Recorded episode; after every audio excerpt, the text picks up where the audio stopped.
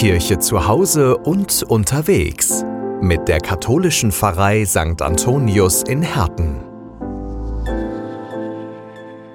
Es spricht Diakon Volker Mengeringhausen. Am Aschermittwoch ist alles vorbei. Ein bekanntes Karnevalslied sagt, die wilden Tage sind vorbei. Jetzt mal ein bisschen mehr auf das Wesentliche schauen. Bei uns Christen heißt es Fasten. Bewusst auf etwas verzichten, das dem Körper sonst nicht so gut tut. Oder der Seele. Oder einfach auf etwas, was mir schwerfällt. Klingt auf den ersten Blick ein bisschen komisch. Ich soll auf einmal auf etwas verzichten, was ich sonst total gerne tue, was ich liebe, was mir Freude bereitet? Ich habe mich lange schwer damit getan. Mittlerweile habe ich für mich einen guten Umgang gefunden. Zum einen, ich verzichte bewusst auf etwas. Bei mir ist es Kaffee. Wer mich kennt, der weiß, wie sehr ich Kaffee liebe, mit wie viel Leidenschaft ich den Kaffee genieße.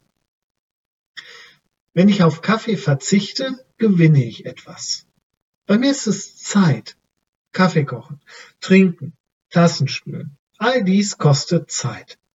Die Zeit, die ich gewinne, nutze ich bewusst, um etwas anderes mehr zu machen.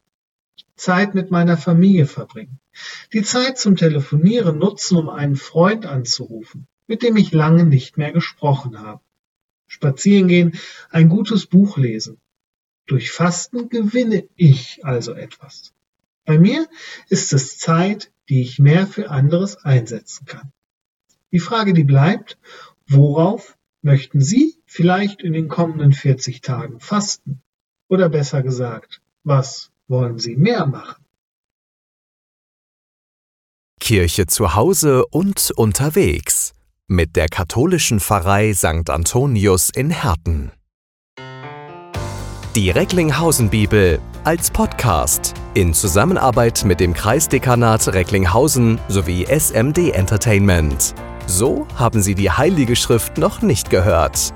Die Recklinghausen Bibel. Mehr Glauben geht nicht.